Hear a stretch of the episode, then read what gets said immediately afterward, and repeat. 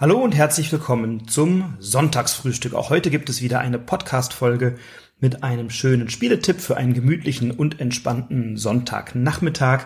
Und um welches Spiel es sich handelt, das erfährst du natürlich wie immer, wenn du dran bleibst.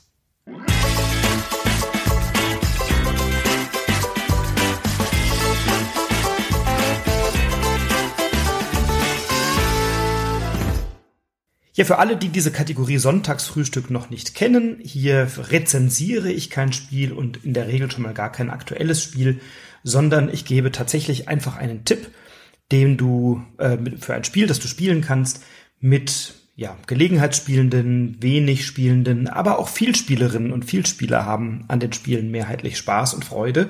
Ähm, und insofern suche ich für das Sonntagsfrühstück immer ein anschlussfähiges Spiel, das sich für unterschiedliche Zielgruppen und auch Altersgruppen eignet ähm, ich bin also hier nicht Experte für Kinderspiele, aber doch durchaus für Familienspiele oder Spiele im Freundeskreis oder mit Nachbarinnen und Nachbarn.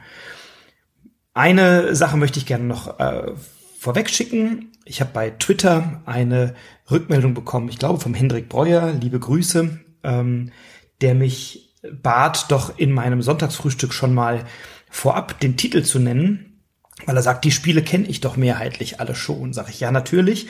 Das sind auch in der Regel keine Spiele, wo ich sage, da hole ich jetzt die absoluten Perlen und out of prints aus irgendeiner dunklen Schublade, die nur äh, für horrende Preise über den Ladentisch gehen.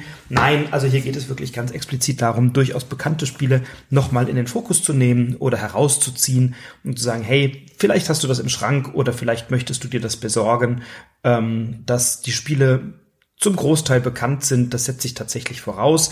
Gleichzeitig weiß ich, dass der Podcast auch von Leuten gehört wird, die eben nicht so viel spielen und deswegen bemühe ich mich in den Podcast-Folgen oder in den äh, unterschiedlichen Formaten äh, verschiedene Bedürfnisse hier zu befriedigen. Also einmal auch das Sonntagsfrühstück für all jene, die tatsächlich mal einen Tipp suchen oder sich mal wieder ein Spiel vornehmen möchten, was sie vielleicht schon vergessen haben oder schon gar nicht mehr äh, in der Sammlung ist oder was möglicherweise noch irgendwie im Regal schlummert und wo man sagt, ach, das ist in der Vielzahl der Neuheiten dann doch irgendwie mal untergegangen. Und dann habe ich ein paar äh, Rückfragen bekommen, die sagten, hey, ist alles in Ordnung bei dir? Du warst so wahnsinnig produktiv die letzten Monate und jetzt erscheinen seit ein paar Wochen erscheint nur eine Folge pro Woche, nämlich das Sonntagsfrühstück. Also erstens finde ich auch eine Folge pro Woche erstmal äh, ja eine ganz gute Quote. Gleichzeitig natürlich, wenn ich Spiele rezensiere, also beispielsweise in meiner Reihe frisch gezockt, dann müssen das auch Spiele sein, die ich auch alle hinreichend oft gespielt habe. Da reicht es ja nicht, die einmal gespielt zu haben oder so, sondern die möchte ich dann schon hinreichend oft spielen. Ähm, oder zumindest, wenn mein Gesprächspartner oder meine Gesprächspartnerin diese Spiele vorschlägt zum Rezensieren und er oder sie diese Spiele dann etwas ausführlicher bespricht, dann möchte ich sie zumindest auch ein, zwei, dreimal gespielt haben, um mitreden zu können.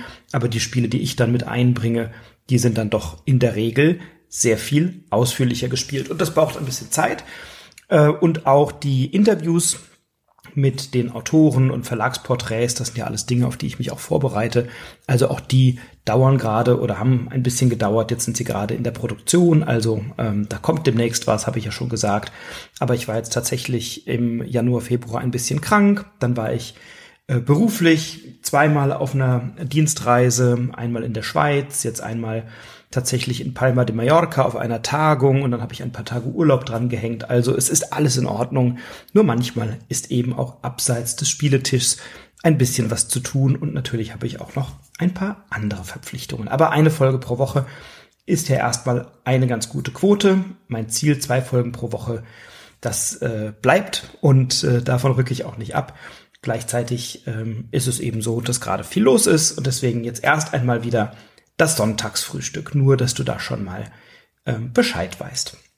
Ja, und heute möchte ich ein Spiel vorstellen und äh, in Erinnerung rufen, das ich total gerne spiele. Ich weiß nicht, wie viele Dutzend Partien ich in allen Editionen schon zusammenbekommen habe, aber es sind doch sehr, sehr viele. Wir spielen es sehr regelmäßig als Absacker oder als Einstieg in einen Spieleabend, also wirklich sehr regelmäßig, so wie in fast immer. Und äh, ich habe es auch sehr oft dabei, wenn ich Menschen für kooperative Spiele begeistern möchte oder eben auch für, für also Leute, die nicht so oft spielen, weil das Spielprinzip ist wahnsinnig schnell erklärt. Ähm, es ist kooperativ, es ist ein Quizspiel und deswegen kommen wir auch am Sonntagsfrühstück mal nicht vorbei an einem wunderbaren, fast schon Klassiker, möchte ich sagen, nämlich dem Kneipenquiz. Das Kneipenquiz ist äh, im Moses Verlag erschienen. Äh, das Original Kneipenquiz kam 2016 heraus und es ist eben eine Brettspieladaption dessen, was man in Kneipen und Pubs auf der ganzen Welt tut, nämlich gemeinsam quizzen. Und das Spiel wurde umgesetzt von Heinrich Glumpler, Darren Grundorf, Marco Teubner und Tom Zimmermann. Ähm, und es ist eben ein kooperatives Quizspiel. Das Besondere ist, wir haben fünf Karten. Auf jeder Karte stehen fünf Fragen und wir haben pro Karte fünf Minuten Zeit, diese Fragen eben kooperativ zu beantworten. Interessant ist, dass wir dabei gegen fiktive gegnerische Teams spielen, die ja auf so einer Punkteleiste von 0 bis 30 laufen wir da vorne weg. Wir haben eben die Eule im klassischen Kneipenquiz sind wir die Eule und ich glaube in den anderen Editionen tatsächlich auch. Und dann haben wir, je nachdem, welche Schwierigkeitsstufe wir nehmen, andere gegnerische Teams. Das Besondere ist, dass bei diesem Kneipenquiz sehr gut simuliert wird, dass ja auch die anderen gegnerischen Teams etwas wissen. Es werden pro Runde fünf Plättchen aufgedeckt und auf diesen Plättchen ist immer abgebildet, welcher äh, welches der vier gegnerischen Teams gerade läuft. Also wir treten gegen vier gegnerische Teams an und in der oberen und dann ist eben abgebildet, wer, wer gerade läuft und wer gerade dran ist pro Frage. Und dann wird bei einer falschen Antwort gehen, geht das gegnerische Team eben ein paar Schritte weiter. Bei einer richtigen Antwort unsererseits geht es ein paar Schritte weniger. Also beispielsweise geht es bei einer falschen Antwort vier Schritte, bei einer richtigen Antwort eben nur einen Schritt oder bei einer falschen Antwort mal drei Schritte und bei einer richtigen nur zwei. Das ist dann unterschiedlich verteilt. Und so wird eben simuliert, dass auch wenn wir mal etwas wissen oder nicht wissen, die anderen Teams auch durchaus nachziehen können. Da auf diesen fünf Plättchen aber immer nur ein Team oder ein gegnerisches Team abgebildet ist, verteilt sich das und ja, durchaus ein bisschen glückslastig kann eben sein, dass in einer Runde dreimal das gleiche Team läuft und die anderen stehen bleiben. Äh, aber das verspielt sich über das Spiel recht gut. Es gibt auch ein paar Bonusplättchen, äh, da ist dann die Eule, also unser Team sozusagen abgebildet und dann kann man dort ein, zwei oder drei Bonusschritte mal gehen, wenn man dran ist. Und so kann man diese Plättchen, auf denen entweder die Eule abgebildet ist oder eben die gegnerischen Teams, die kann man dann am Ende der Runde oder während der Runde auch den Fragen zuordnen.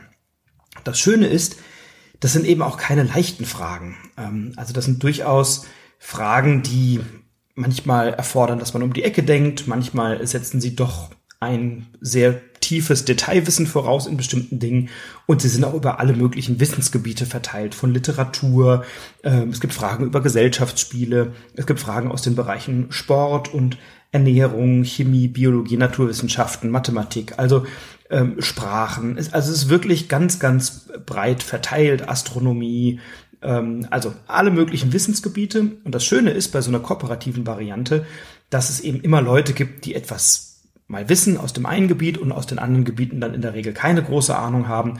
Äh, da wir das aber kooperativ lösen und so drei oder vier Spielende ist hier eine ganz gute Anzahl, bei uns zumindest. Ähm, das geht auch mit mehr oder weniger natürlich, aber je mehr es sind, desto äh, leichter wird es. Und deswegen gibt es auch unterschiedliche Schwierigkeitsstufen äh, beim Kneipenquiz, die berücksichtigen, dass man eben vielleicht in einem kleineren Team ähm, mit einer leichteren Variante anfängt. In einem größeren Team hat man vielleicht eine schwierigere Variante, weil eben mehr Leute am Tisch sind, die etwas wissen. Und das wird nicht etwa dadurch gelöst, dass es andere Fragen sind, sondern dass die Plättchen andere Schritte anzeigen. Also bei der leichten Variante gehen bei einer falschen Antwort die gegnerischen Teams nicht ganz so weit und bei einer richtigen dann vielleicht noch ein bisschen weniger, wohingegen bei der schweren Variante die gegnerischen Teams bei falschen Antworten nahezu immer fünf Schritte weit gehen, was dann schon eine ganze Menge ist. Das Kneipenquiz ist in so einer reichlich, ja, 25 Minuten ganz gut gespielt. Fünf Karten, a fünf Minuten. Manchmal braucht man auch einen Augenblick kürzer, also 20, 25 Minuten. Da ist so eine Partie Kneipenquiz mal schnell durch. Und wer mit der ursprünglichen Variante oder mit dem Original Kneipenquiz ähm, dann irgendwann durch ist, für den gibt's natürlich eine ganze Reihe von Ergänzungsfragen. Also es gibt ähm, neue Fragen und brandneue Fragen. Und es gibt noch andere Editionen, insbesondere äh, die Family and Friends Edition, die ich sehr gerne mag, weil dort die fünfte Frage immer eine Einschätzungsfrage ist. Also da wird immer eine Person liest immer diese fünf Fragen vor und notiert dann auch die Antworten. Und eine dieser Fragen bezieht sich dann immer auf die Person, die gerade die Fragen vorgelesen hat. Also über welches Kompliment freue ich mich am meisten oder was esse ich am liebsten? Oder neulich habe ich eine lustige Frage gehabt, ähm, was ist mein Lieblingstiefkühlgericht? so, ne? also Fragen dieser Art.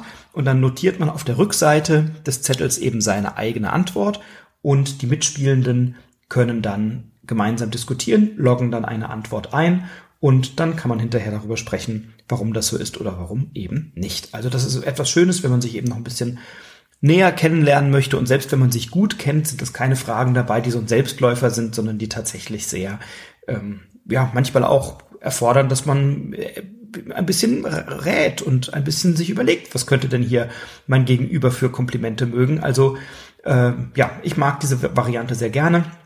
Kneipenquiz Family and Friends Spezial.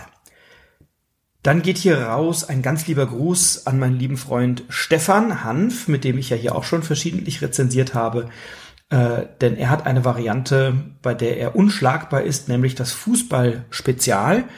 Wir haben ja äh, in unserer Top 10 Edition oder Top 10 Spieleliste auch über Kneipenquiz gesprochen. Und Kneipenquiz Fußball-Spezial, das ist also das, die Königsklasse für Stefan, der also alle Statistiken kennt. Also der kennt alle diese Fragen. Und nicht, weil er die Fragen kennt und weil er sie schon mal gespielt hat, sondern weil er einfach die beantworten kann. Und da bin ich schon wirklich sehr, sehr beeindruckt, äh, was er alles weiß. Ich hielt mich immer für einen im Fußballbereich ganz ordentlich Wissenden. Äh, er steckt mich da locker und dreimal in die Tasche. Also Kneipenquiz Fußballspezial kam dann 2020 heraus. Dann gibt's noch ein Ergänzungspack, 250 brandneue Fragen mit dem Thema Back to School, also Fragen aus dem Schulwissen. Die kenne ich jetzt in der Tat noch nicht, ähm, aber die möchte ich ganz gerne mal spielen. Und dann gibt's noch ähm, das Kneipenquiz Pärchenabend. Die kenne ich nun auch noch nicht, aber ich freue mich schon, sie mal kennenzulernen, denn also das Kneipenquiz begeistert uns immer wieder aufs Neue. Also der guten Reihenfolge nach im Original erschienen 2016 das Kneipenquiz, dann kam 2017 neue Fragen, 2019 brandneue Fragen und dann kam eben 2020 das Kneipenquiz Pärchenabend und das Fußballspezial und 2021 Back to School und das Family and Friends Spezial. Und damit haben wir eine ganz gute Abdeckung von sehr vielen Fragen, die dich über viele Wochen, Monate und wahrscheinlich Jahre beschäftigen, indem du immer wieder neue Partien spielst. Und irgendwann vergisst man ja auch die Antworten auf manche Fragen oder wenn man mal eine Karte hat und man sagt, naja, die hatte ich schon mal, dann äh, legt man sie halt zur Seite. Ähm, wobei wir das immer ganz gut sortieren. Das heißt, wir nehmen immer neue Fragen und wenn wir die einmal durch haben, dann mischen wir die und irgendwann äh, weißt du auch die Antworten nicht mehr. Und wenn eben doch, dann sortiert man sie an dieser Stelle aus. Das Schöne ist, das möchte ich auch gerne noch ergänzen, dass es ähm, je nach Thema auch unterschiedliche gegnerische Teams gibt. Also beim Original spielt man gegen Vierer-Teams, die jeweils von verschiedenen Bierflaschen repräsentiert werden. Beim Fußballspezial sind es dann unterschiedliche Trikots, mit denen man spielt oder gegen die man spielt. Und beim Family and Friends Spezial sind es Pommes, Kronkorken und Soßen. Da läuft dann halt der Senf oder die Mayonnaise. Das Kneipenquiz ist etwas, was ich dir unbedingt für einen schönen Sonntag ans Herz legen möchte, auch wenn du es vermutlich kennst. Aber es ist eines der Spiele, die mich immer wieder und sehr nachhaltig begeistern, weil es so schön simpel ist. Und ich habe mich jetzt total gefreut, äh, dass ich es zwei ganz lieben Freunden von mir auf Mallorca präsentieren konnte. Ich hatte nämlich äh, ein paar Spiele natürlich dabei auf der Tagung. Und wir waren an einem Abend zu dritt Tapas essen, ein Ehepaar und ich und habe die dann gefragt, spielt ihr eigentlich gerne? Die so, ja, wir spielen schon gerne, wir tun es irgendwie zu selten. Und ähm, ja, dann habe ich das Kneipenquiz rausgeholt. Wir hatten viel Freude und am Ende haben sie gesagt, oh, das holen wir uns auch, das spielen wir jetzt auch mit der Familie. Also alles richtig gemacht. Das haben wir schön gemacht in einem Tapas-Restaurant und die Gestaltung des Spiels hat den Wirt des Restaurants so angesprochen, dass er sich gleich fotografiert hat und geguckt, äh, ob es eine spanische Variante davon gibt. Ich glaube nicht, aber vielleicht kann der Moses Verlag da ja mal eine Lokalisierung ins Spanische veranlassen. Also, das Kneipenquiz aus dem Moses Verlag. Jetzt wünsche ich dir viel Spaß beim Quizzen, beim Spielen und wünsche dir einen wunderbaren Sonntag und freue mich, wenn wir uns ganz bald wieder hören. Bleib gesund Bleib inspiriert, inspiriere andere. Alles Liebe, dein Frederik.